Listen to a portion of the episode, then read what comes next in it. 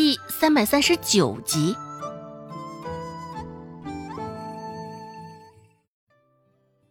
见状，柳青青也渐渐失去了耐心，挑着眉头，一脸不悦的看着周芷。若不是因为顾寒生还在场，指不定柳青青现在更为嚣张得意了。柳青青斜着眼说道：“小神医，你这看的如何了？莫不会这镇上传的沸沸扬扬的小神医，不过是不学无术、沽名钓誉的小丫头而已吧？”周芷瞧了他一眼，柳青青的嘴角边上还是明媚张扬的笑意。周芷收回手。扬起嘴角，眉宇之间也染上了一层淡淡的笑意，说道：“啊，你的病情我已经了解了，只是柳小姐，你真的不介意我当着外人的面将你的病况公布？”柳青青只觉得一阵好笑，“ 那你倒是说说，我这患的是什么病啊？有没有病？”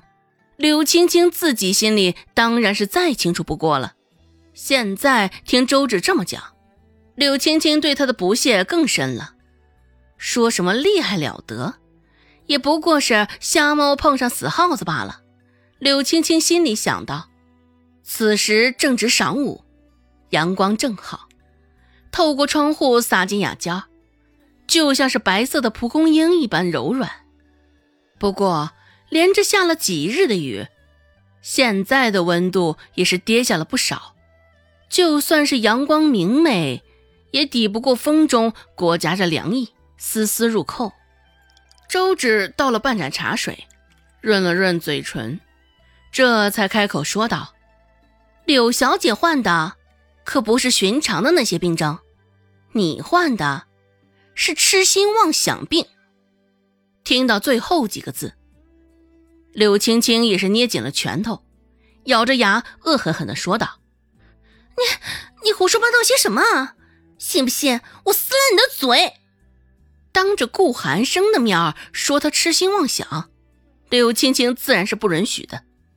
只是他的话刚说完，顾寒生就开口了：“柳小姐若是这般对待我的人，也不要怪我顾某人不近人情。”顾寒生现在自然是向着周芷的，而一旁的温志安现在也忍不住开口帮腔道：“小嫂子说你这得的是痴心妄想的毛病，我看着说的是恰如其分。”现在的局面，一边倒全都向着周芷了。柳青青也没有想到，原本预设好的一场戏，最后竟然没能如约上演。对于此刻的情况，周芷甚为满意。勾了勾嘴角，周芷含笑说道：“柳小姐，你的病目前来看已经较为严重了。若是还不肯下定决心悔改，恐于今入骨，吃劲儿上脑，让自己被讥笑，家族也跟着蒙羞啊。”此时，柳青青。周芷继续说道：“唉，看样子这病甚为治疗是刻不容缓了。柳小姐，随我一起去汇仁堂吧，我写个方子与你。”这时候，顾寒生也不忘落井下石一番：“既然柳小姐病情已经到这一地步了，顾某也不强留了。”祝愿柳小姐能够早日恢复健康吧。顾寒生的逐客令都已经下了，柳青青又岂好意思继续留着？柳青青跺了跺脚，朝着周芷狠狠地剐了他一眼，哼，鼻尖娇嗔的发出一个音节，一个人就率先出了门。看到他那模样，应该是受了周芷不少的气。也不知道之后还会用什么法子来报复周芷。不过说实话，在周芷看来，这柳青青也不过是被宠坏的孩子罢了。若是真说什么坏心眼儿，他还真的没什么。与周有巧一比起来，柳青青也不过是嘴巴坏了些。雅间里又重新恢复了先前的安宁。若不是桌上还留着柳青青带来的一盅参鸡汤，差点让人误以为刚刚什么事儿都没曾发生过。阳光下，参鸡汤还鼓鼓的冒着热气儿，腾腾的白雾打着旋儿往上升至半空中，又很快消散了。那话说回来，小嫂子，那痴心妄想症真的有药可治吗？温志安摸着下巴。一脸困惑的问道：“周芷面色如常的点了点头，回答道：‘既然是病，自然是有的。取世间最苦的药，合着炖煮，连续服用一个月即可。受不了苦的千金大小姐，又怎么可能受得了中药之苦呢？’看了一眼温芷安，周芷启唇，继续说道。”像你这样的话痨，我也有药可治。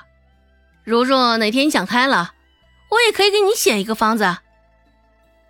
温志安仔细看了一眼，周芷这话还真的是说给他听的。只是温志安听的是浑身不是滋味啊！这好端端的小嫂子，怎么说变脸就变脸呢？现在。怎么变得跟顾寒生这家伙一样坏呢？温志安凄凄哀哀的开口说道：“嗨，小嫂子，你怎么这样？别向着寒生这家伙学，你们这可是狼狈为奸啊！近朱者赤，近墨者黑。好端端的小嫂子被顾寒生拐进坑里，眼睁睁看着，温志安还真的是不忍心呢。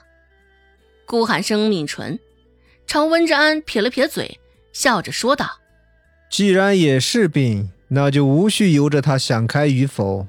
那天我跟蔡贺决定了，就将他逮着去，好好治上一治。”蔡贺在一旁附和着，点点头。本集播讲完毕，感谢您的收听。感兴趣，别忘了加个关注，我。在下集等你哦。